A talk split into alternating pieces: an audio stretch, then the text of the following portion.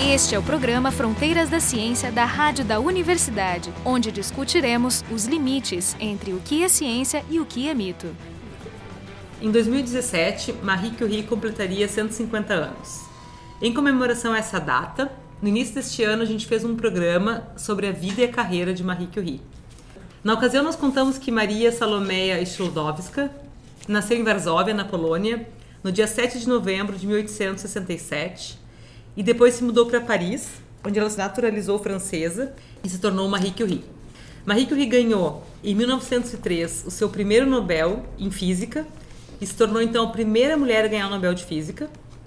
Em 1911 ela ganhou um segundo Nobel, mas dessa vez foi na área de Química e ela se tornou a primeira pessoa a ganhar dois prêmios Nobel em áreas científicas distintas. E é um recorde que até hoje ela detém. Marie Curie ganhou o Nobel por suas descobertas na área da radioatividade. E no programa de hoje a gente vai falar sobre algumas das várias aplicações desse fenômeno e também sobre as pseudociências em volta disso aí. E para falar sobre isso, a gente convidou novamente o professor Magno Machado, foi também com quem a gente conversou na ocasião sobre a vida dela. O Magno é também aqui do, do Instituto de Física da URGS. E quem vai conversar com ele hoje sou eu, Carolina Brito, e o Jorge Kilfield, da Biofísica da URGS. Então, o primeiro Nobel ela ganhou com o marido e o, o Pierre Curie e o Becquerel, né? Sobre os estudos da radioatividade, inclusive a Marie Curie, ela deu esse nome, né? Esse tipo de emissão ou emanação de certos elementos ela nomeou como sendo radioatividade ou elementos radioativos, né, que antigamente era chamado raios urânicos ou raios Becquerel, né? Porque, Porque o Becquerel é o né? exatamente esse tipo de emissão. Ele achava que era o Becquerel, achava que era o raio-x, porque ele estava muito entusiasmado com a, a, recente descoberta, à época, final do século XIX, né, do raio-x. O Becquerel ele era um especialista em fosforescência e fluorescência. Ele achava é, erroneamente que esses materiais fosforescentes e e fluorescentes é, eram fontes também de raio-x. Hoje, hoje a gente sabe que não, é outro tipo de emanação. Né? E aí ele começou a estudar sais de urânio e outros elementos fosforescentes, né? tentando mostrar que eles tinham as mesmas propriedades que o, que o raio-x. Porque o raio-x é uma diferença de energia uhum.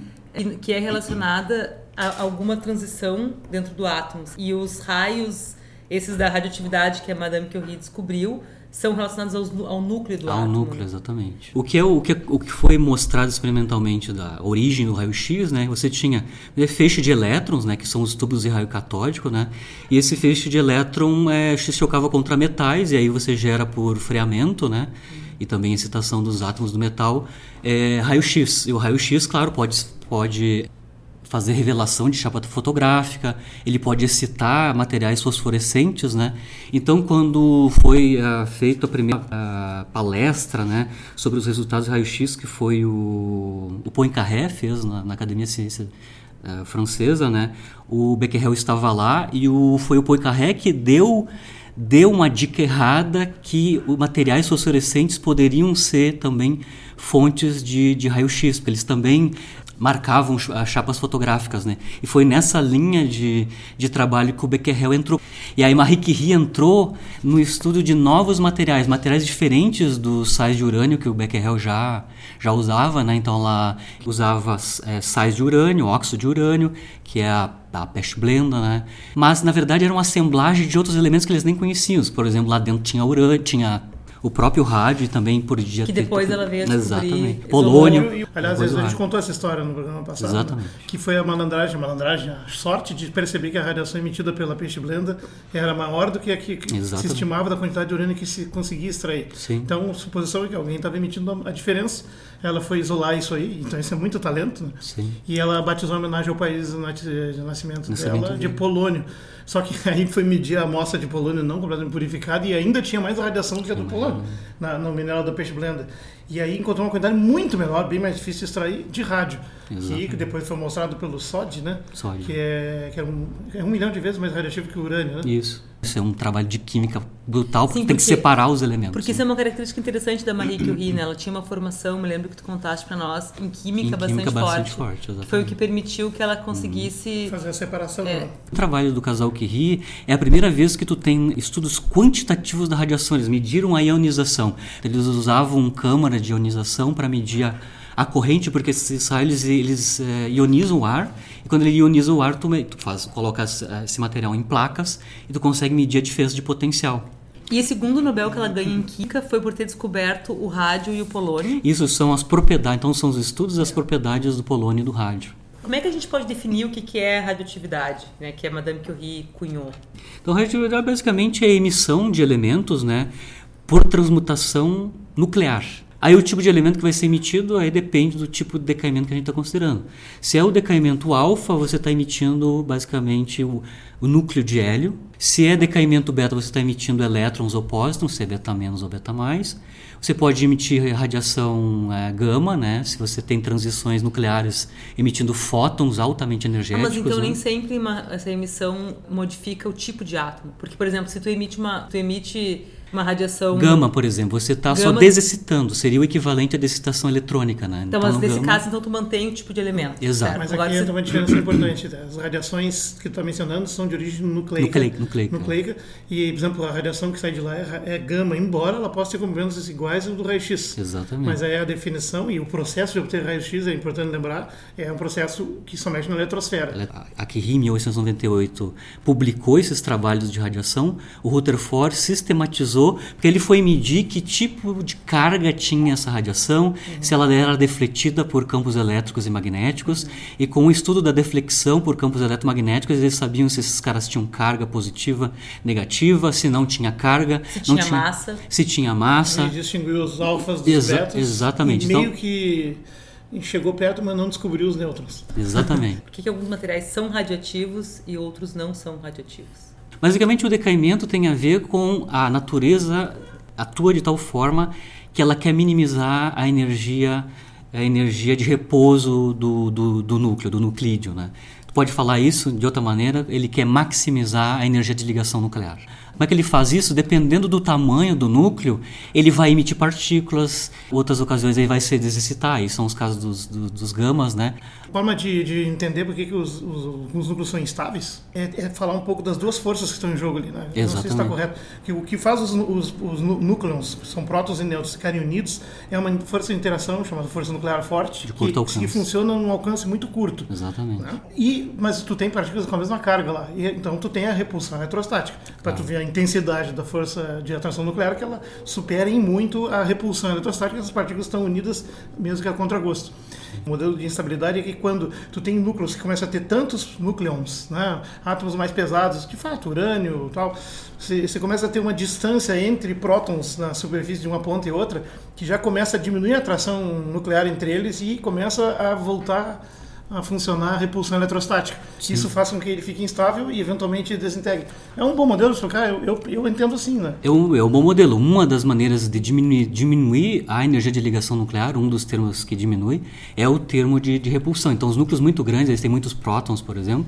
Esse, essa contribuição da repulsão eletrostática diminui a energia de ligação, mas não é a única, única contribuição. Você tem termos de assimetria, que basicamente é um efeito quântico, né? Se você tem um número similar similar de prótons e nêutrons, você tem a questão da paridade, se aí já é um modelo de camadas, né, você já está numa estrutura fina, se tu tem número par ou ímpar de nucleons, isso também vai diminuir Sim, ou aumentar a energia de ligação. Fosse... Acho que é o potencial de Yukawa que é o que vai definir onde Exatamente. Em a... termo de superfície, supondo aqui no modelo geométrico do núcleo, né, os caras que estão na superfície têm união me menos forte dos que os caras que estão no, no centro. Então, os termos de energia, esse é o modelo da gota líquida que a gente chama, né, como é que a gente contabiliza todos os efeitos de diminuição da força nuclear forte de curto alcance. Eu poderia imaginar que então sempre que um núcleo tem acima de um certo tamanho, uhum. ele vai decair. Quanto uhum. maior o elemento, mais uhum. radioativo ele seria. E não é o caso, né? Existem alguns elementos da tabela periódica que são mais radioativos. Exatamente. Se olhar a tabela de nuclídeos, tá? Os, os, núcleos intermediários, a maior parte deles vai, vão decair por beta, eles vão emitir elétrons ou pósitrons.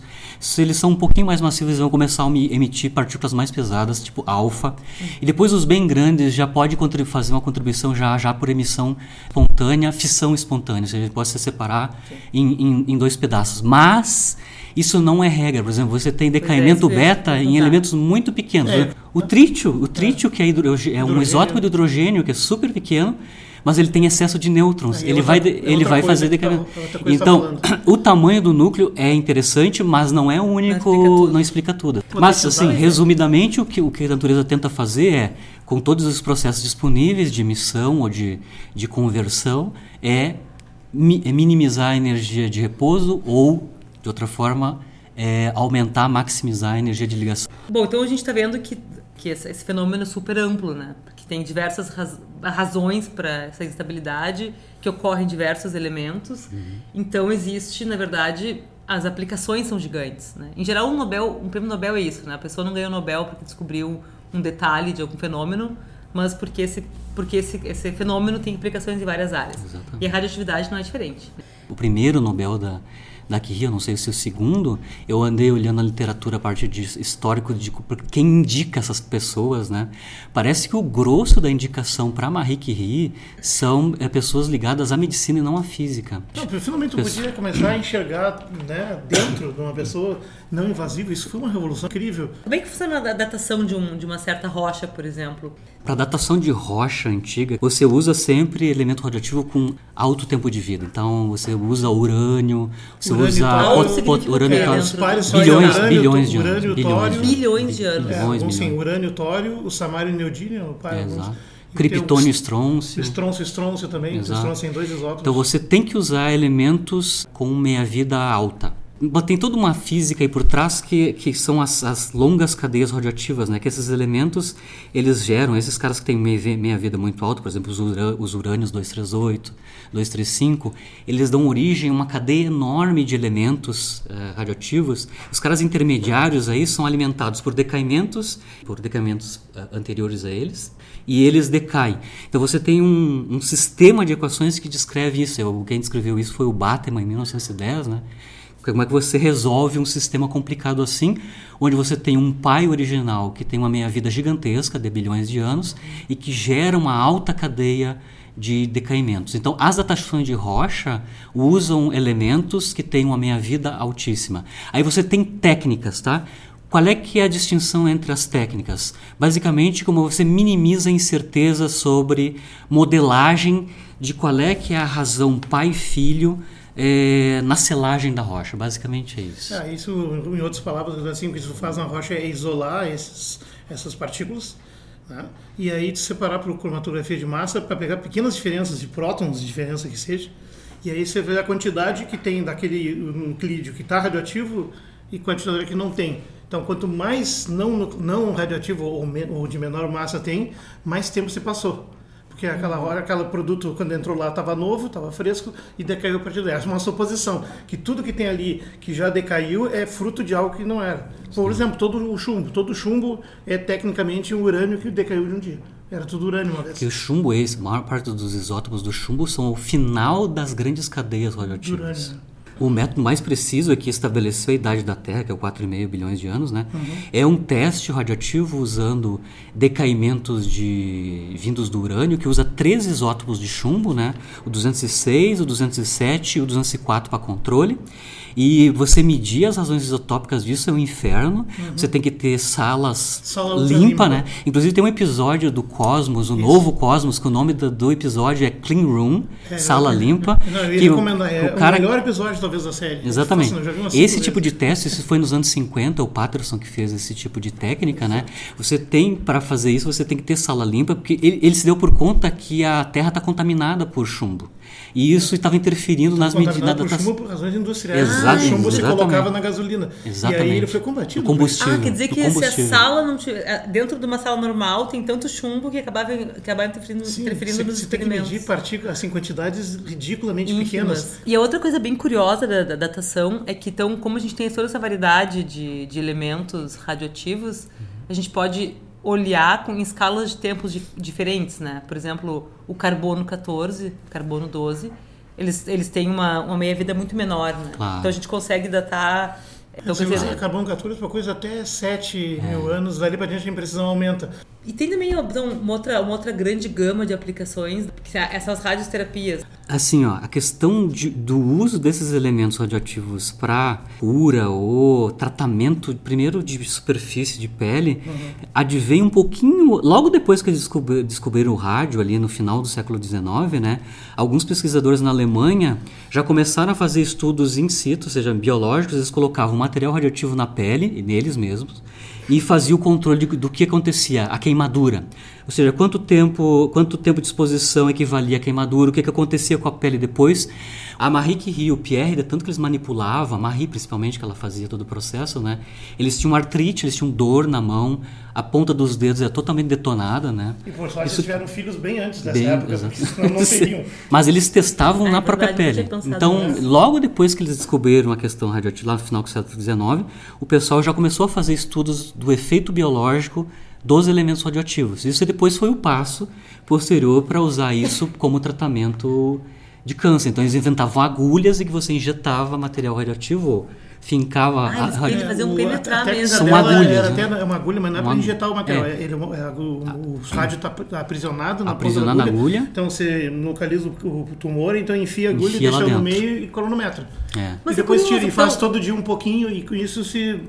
Na verdade, é, é, é muito uma, parecido com o que se usa até hoje. Uma radioterapia. Radioterapia. radioterapia. Mas o que é curioso. Chamada ririterapia na época, né? Mas o, que, o que me choca isso aí é o seguinte: se tu sabe, se, né, se, se porque o conhecimento por trás disso aí está dizendo que tu vai matar uhum. a célula. Uhum. Então, se tu sabe que tu está matando a célula, uma célula de câncer com esse processo, como é que eles não sabiam que estavam machucando a pele não, ou fazer Não, eles sabiam que necrosava. Necrosava e, inclusive, abria a pústula e depois fechava. Eles sabiam que curava depois de um certo tempo. Ah. Eles cronometravam, ah, ficava vermelho, tem todo o relato, ficava vermelho tantos dias, depois abria uma ferida. Ah, o que eles não sabiam era que poderia provocar então mutações é, que poderiam gerar tem câncer. Tem, isso? tem um lance ali. Todas as células podem ser irradiadas e se transformar em cancerígenas e ter problemas. Mas uma diferença importante é um fenômeno que foi descrito mais ou menos nessa época, um pouco depois, que é dois caras, é a lei de Bergonier e Tribondot, que diz o seguinte. Uh, quanto mais, eh, quanto mais jovem e reprodutiva uma célula, mais sensível é à radiação e mais fácil ela morre. Uhum. Então, por exemplo, se pegar um neurônio ou célula de músculo que é bastante não reproduz com muita facilidade, tu pode ter que radiar muito mais para matar ele. Se pegar um troço de mucosa, é, é, mais rápido. Se pegar um tecido tutano do osso, que é o tecido hematopoético, e faz sangue, é bem rápido que é onde surge inclusive o ah. câncer e a leucemia. Sim. Então, assim, ó, e as células de câncer têm essa característica, elas são células descontroladas que estão se reproduzindo localmente. O que, que acontece? Agora a gente sabe, na época eu não sabia. Quando tem a reprodução da célula, ela, ela multiplica o material genético e abre ele e expõe ele muito mais do que quando ele está empacotado no repouso. Ao expor mais, ele aumenta a seção de choque para a radiação e é mais fácil de matar. Basicamente é isso que acontece. A célula está mais exposta Nossa. e é mais fácil ah, de então destruir. Então, tô... então, realmente, se tu irradiar certo tempo um tecido, você vai matar células cancerígenas e outras, mas mais cancerígenas que as outras. Essa história dela, ela explodiu tanto que se fundaram vários institutos do rádio, inclusive Exato. no Brasil tem um. Inclusive ela veio aqui para entregar, um dos objetivos dela é no Instituto do Rádio lá em Belo Horizonte, Horizonte para entregar algumas agulhas dessa para terapia pensar isso, na verdade, é, foi a primeira grande aplicação da radiação. Na segunda que vem, já no uso de isótopos, seria a medicina nuclear. Aí Sim. tu usa como traçadores, né? PET, scan e, e coisas desse tipo, a cintilografia. Quando, quando tu, tu, tem que fazer um, um, certo contraste, não é isso? Tu toma uhum. um certo líquido, esse líquido é radioativo, é isso Sim, que acontece? Sim, vai se distribuir dependendo do, do, do, Bom, tu usa um chamado contraste, ele vai se distribuir em determinado tecido, vai ficar lá, mas ele está numa forma que vai permitir a, a saída dele rápida e ele também não se usa nada que tenha um tempo de decaimento muito longo. Isso que eu te perguntar, então quer dizer que o tempo é, de decaimento tipo, é super curto nesses sim, casos? tipo o iodo radioativo, que se usa bastante, se usava Qual é o tempo mais. de vida médio do iodo? Ah, agora tu me pegaste. Mas deve eu ser não... da ordem de minutos para poder... Alguns pra... dias, 50 ah, então horas. Quer dizer que ele fica alguns dias no teu corpo, então tu vai expelindo. Mas assim, a ideia é que tu pode fazer uma medição, ou seja, você bota esse material radioativo dentro do órgão e aí ele emite aquela radiação em todas as direções, você põe vários detetores em torno do corpo, né, um cinturão de detetores, e você pega as imagens e reconstrui, reconstrui uma imagem tridimensional. É o que se chama tomografia, que é depois é feita computadorizada. Que na verdade o único jeito de fazer é computadorizado, porque é muita conta para fazer na mão. Né? Sim, você tem que reconstruir cada ponto do tá espaço tá em três dimensões. E a gente sabe qual é a, a, a, taxa segura que o ser humano pode receber de radiação anual ou diária? Cada país está definido. No Brasil são 2 millisieverts ano. Que em significa mais é ou menos o que em termos de. Uma radio, vou fazer uma radiografia, eu posso fazer quantas por ano? Então fazer umas 10 por ano ou mais. Sim, mas é engraçado, né? Eu vou definir que agora o limite seguro eh, vai dobrar. Não, mas, mas o, é que o limite seguro original, um milisievert, é muito pouco. Porque assim, a radiação tem uma, uma, uma, fronteira que é chamada limite de estocasticidade. Os efeitos a partir de uma certa dose são não estocásticos, que é uma dose que mata certamente. Então, por exemplo, o cara que que estava lá no experimento de na pilha, a primeira pilha nuclear que ele aproximou e descobriu Chicago, a história né? do é, em Chicago.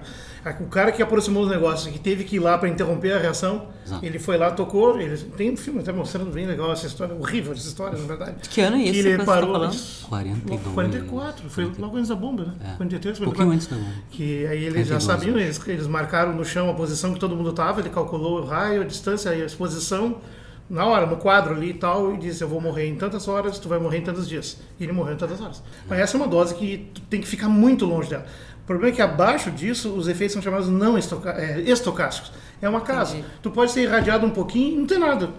Como todos nós somos o tempo todo, com raios cósmicos. e tu pode ser irradiado uma vez que tu for olhar lá o negócio e pronto, tu vai ter um câncer. O que, que se faz? A regra é nunca expõe seres humanos a qualquer porque isso é um assassinato. Abaixo disso, tu usa um princípio que chama ALARA, as low as reasonably achievable, né?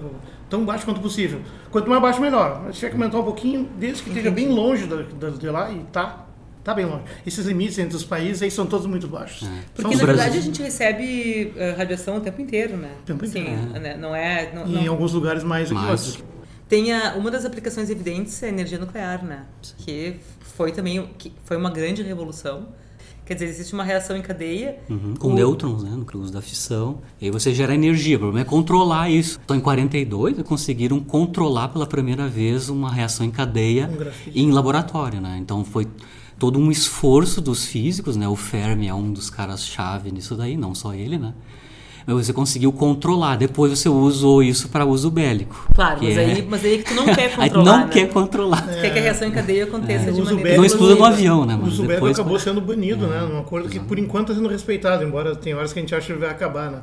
Mas eu sei que no fim dos anos 60, os últimos testes a céu aberto, uh, os americanos tentaram inclusive testar se não tinha um uso comercial não bélico como, por exemplo, usar bomba atômica para minerar. Aí eles botaram, sério, botaram umas pedreiras lá e foi um desastre, inclusive não presta mais as pedreiras. Né? Então, é legal porque esse assunto permite discutir uma questão ética complexa. Tu vê aplicações do conceito né, da radioatividade. Tu tem a bomba atômica no extremo, do mal, vamos dizer assim. Tu tem a medicina nuclear, que salva vidas diariamente, trata ou diagnostica, no outro extremo, e no meio, o que depende, o debate, a oposição, o uso para obtenção de energia das usinas nucleares. Claro. Tu vê, isso é bem interessante porque ele bota em discussão o que é uma ferramenta, o que é um instrumento. Né? É um debate bem profundo de ciência e ética, né? Pseudociências do rádio. Hoje rádio gente... radiação em geral. Né, do rádio radiação. A gente observa hoje, né, que as pessoas compram gato por lebre, como diria o ditado popular, várias ideias acabam sendo vendidas de maneira absurda. Eu, eu dei uma olhada nos, é nos tipos de produtos que existiam na época. Uhum. Será logo depois que a Marie Curie ganhou lá o Nobel. Surgiram pasta de dentes radioativas, a segundo Nobel, acho que era em 1915. Isso, isso já no final, é, é, isso é interminável. Eu vi batom, barra de chocolate, com rádio, cigarro, eh, supositório com rádio. Camisinha. Camisinha, camisinha não camisinha tinha visto. Também, camisinha. Qual a ideia por trás? Será que é porque ah, a coisa tem energia, logo se tem energia, deve fazer bem também? Eu acho um pouco que é, é, o uso da ignorância. É uma charlatanice, né? A charlatanice, ela vai mudando o seu, o seu o jingle em conformidade com a, a, a, ciência do momento. Então, na, antigamente era o, o, magnético, né? No tempo Sim, daqui... Ri, isso, radioativo. Depois veio, agora é o quântico. E atualiza ali, dá para piorar ela, né? Por exemplo, tem uma cueca para melhorar o vigor sexual, que usa com placas de, de rádio. Embaixo. Tem aquecedor de pé para botar na cama e radioativo, né? Mas filtro d'água, filtro d'água. Tudo, tudo com rádio. Mas provável, provavelmente nem todos tivessem rádio, só chamar. Não, é só o nome, é só o nome. Não, não, alguns, não alguns eram com rádio. É com porque qual era o problema? Os caras conseguiram isolar uma boa quantidade de rádio e o rádio, já desde que a Marie isolou, ele, ele é tão radioativo que ele é fluorescente, ele emite, ele luz emite no luz, escuro, é, né? Aliás, muito forte até, e ele mantém esquentado. Por exemplo, o vidrinho lá, com as primeiras 200 miligramas dela, em cima da estante, todo mundo ficava impressionado e, e mexia, né? É. Porque ele era luminoso e quentinho, sempre. Então, por exemplo, mas eh, chegou ao, assim, não só aquecedor de pé com rádio, porque o rádio é, vai aquecer sempre e vai durar milhares de anos. É uma máquina bem interessante, se tu pensar. Claro. Se não fosse perigosa. Eles fizeram lã empapada de sais de rádio para fazer roupa de bebê para manter os bebês quentinhos no inverno hum. americano. Tá? Supositórios para tratar não sabe sei lá o que. Pastilhas, tinta para brinquedos, uh, amido para cozinhar e fazer bolos e não sei o quê. Mata ratos, tá lá, divulgação no mesmo lugar. Mata rato, mas também é bom para cozinhar. Olha que interessante. Águas minerais. mata rato, mas também mata você. Na verdade, até hoje resta tudo, esse mito né? ainda é remanescente na história das águas minerais, né? Sim. Que é radioativa na fonte. Ainda se usa ah, um pouco é isso. Ah, então, não é totalmente desaparecido. E não tinha também aquela, aquela ideia de que algumas pessoas botam lama no corpo em alguns locais, ah, que a lama é radioativa. radioativa né? Então, quer dizer, essa coisa não, não Ai, acabou cosméticos com Era muito comum, é, pó, né? pó, pó facial. Inclusive a propaganda mostra a mulher segurando facial, o, é. pote aberto no escuro e o rosto iluminado de baixo para cima, como se fosse algo lindo. E, uhum. e tinha o bebedouro, esse rádio Revigator, é. que é, tinha rádio mesmo dentro da cerâmica e ia soltando os isótopos e aí tu bebia aquela água irradiada e é. contaminada. Dizem que a urina saía fluorescente, mas fosforescente, sei lá. Mas assim, ó, Isso aí foi dar os problemas, né? Isso levou um tempo. Isso foi de 1917 a 1926. E o escândalo se deu quando, numa fábrica onde se usava fabricar tinta, né? Sim. De pintar os, as agulhas e os mostradores dos relógios onde eram mulheres no interior lá que trabalhavam, uhum. né, pintando isso aí. Eles ensinavam a pintar basicamente mergulhando na tinta com rádio, né, afinando o pincel com a boca e com a língua e depois pintando lá, basicamente fazendo isso o tempo todo. E aí das 70 mulheres que trabalharam nessa fábrica nesses nove anos, 50 morreram. Ah. Direto, assim, durante o processo. Isso só, só no final chamou atenção, porque uma das pacientes, uma paciente que estourou esse negócio foi num dentista. Tava com o dente solto e tava com dores na, na face e tudo. Ele foi puxar o dente e saiu a mandíbula dela. E aí ele descreveu um tipo de osteoporose muito estranha e não sabia a razão. E aí, nesse artigo foi lido por outros que entenderam, ah, isso também dá quando dá radiação. Aí foram ver, as pessoas estavam com furos no rosto, né? São fístulas, né? Parece, dá para botar o dedo dentro. Uhum. É, o osso tudo perfurado, porque ele destrói você de dentro para fora. Mas quer dizer então que o efeito foi super rápido, então, né? O efeito levou alguns anos, assim, mas assim, elas levavam para casa para pintar. Não é nada as meninas levavam a tinta para casa para pintar unha, batom, para fazer teatrinho em casa. Olha só, o efeito Goiânia. É. Acontecia pelo mesmo motivo, mesmo desconhecimento. Motivo. Que qual é o problema? Né? A radiação é uma, é uma coisa que nós não fomos biologicamente selecionados para detectar. Não sente, não se sente radiação. Radiação não dói, não dói, dói o resto. Né? Claro, então tu pode ficar na frente, por exemplo, o cara que fechou a tampa lá do, do, do, do Chernobyl e salvou metade do mundo, foi um herói. E ele morreu em poucas horas também, mas ele foi exposto a um troço e não sentiu nada, talvez um calorzinho. E pronto, depois começou a desmanchar o sistema morte molecular. Então o milionário americano, né, o SI Bayer, né? Ele é golfista. É, um, é graduado por aí, então é um cara esclarecido, né? Por isso, então ele se machucou o braço no, num jogo. E aí ele começou a tomar um negócio que era vendido que é tal de Raditor. Água destilada com um microcurri de rádio 226. Como é será que Ele tomava três vidros disso por dia durante um ano e meio. Para o braço. Para curar o braço. O que, que aconteceu? Ele destruiu toda a face dele. Sim, e aí, depois e ele aí, morreu disso. Morreu. Está enterrado num caixão de chumbo. Exatamente. Mas aí, aí, aí, que começou a levantar lebre e nos Estados Unidos se, se proibiu o uso do rádio. Mas na Europa durou até a, primeira, a Segunda Guerra. Levou então até 1932, Por mais aí, ou menos, para se dar em conta claramente que Tinha que pegar um homem rico. Antes não funcionou, não foi suficiente. Uma das coisas que tem é que esses produtos todos, radioativos que a gente mencionou aí, que são escandalosamente obscenos, eram tão caros, porque é caro, é caro isolar rádio, que só os ricos usavam. Só os que tinham dinheiro se contaminaram, por exemplo. Ou os funcionários que trabalhavam com o negócio. Só para eu citar uma coisa que tu disseste agora, que esse milionário que morreu em 1932, ele foi enterrado numa, num caixão de chumbo. A gente não pôde comentar, não deu tempo e também não vai dar muito tempo, que a radiação ela, é, ela penetra bastante a pele, esse tipo de radiação, alguns tipos de radiação. Então, a maneira de, de isolar isso aí de se proteger contra isso aí são placas de chumbo, na verdade, né? É, depende do tipo de radiação, né? Por exemplo, a, as, a, o lixo atômico que é gerado por uma usina nuclear, tudo isso tem que ser mantido em barris de chumbo, Sim. teoricamente, né? Porque, Na verdade, todo esse material foi produzido, industrializado, tem que ter sido recolhido em algum momento. Como, não sei. Tem a história, bom, aí você vai pano para manga, do pessoal que é criacionista aí, que conseguiu, usando esses métodos de datação, fazer modificação da constante de decaimento para você conseguir uma Terra jovem, de 6 mil anos. A ideia deles é que, é que o lambda, né, a constante de decaimento, não é, não é fixa, ela é, é variável no tempo. Então, se você diminuir ela, você modifica os testes de datação. Então, de rocha, você acha bilhões de anos, está errado, você modifica o lambda, você consegue puxar isso para para 6 mil, por exemplo. Ah, que é o que, que recai no tempo da Bíblia. É. Mas aí tem o então. efeito, é o que a maior parte, uma grande parte do calor que a Terra uh, emite, né, fluxo de calor, vem dos elementos radioativos. Então, se você vai modificar a taxa de decaimento, o lambda, dos, dos elementos principais de longa vida, vai acontecer alguma coisa. Você vai mudar o gradiente de temperatura. Não derrete a Terra. No programa de hoje nós conversamos sobre a radioatividade, algumas das várias aplicações importantes, interessantes. Essa radioatividade foi então objeto de estudo de várias pessoas, com certeza, mas teve uma grande, uma grande ajuda da, de todo o trabalho da Madame Curie, que completaria em 2017 150 anos. E para conversar sobre isso, nós conversamos com o Magno Machado, do Instituto de Física da URGS, e o pessoal do programa fomos eu, Carolina Brito, também do IF URGS, e o Jorge Kilfeld, da Biofísica da URGS. O programa Fronteiras da Ciência é um projeto do Instituto de Física da URGS.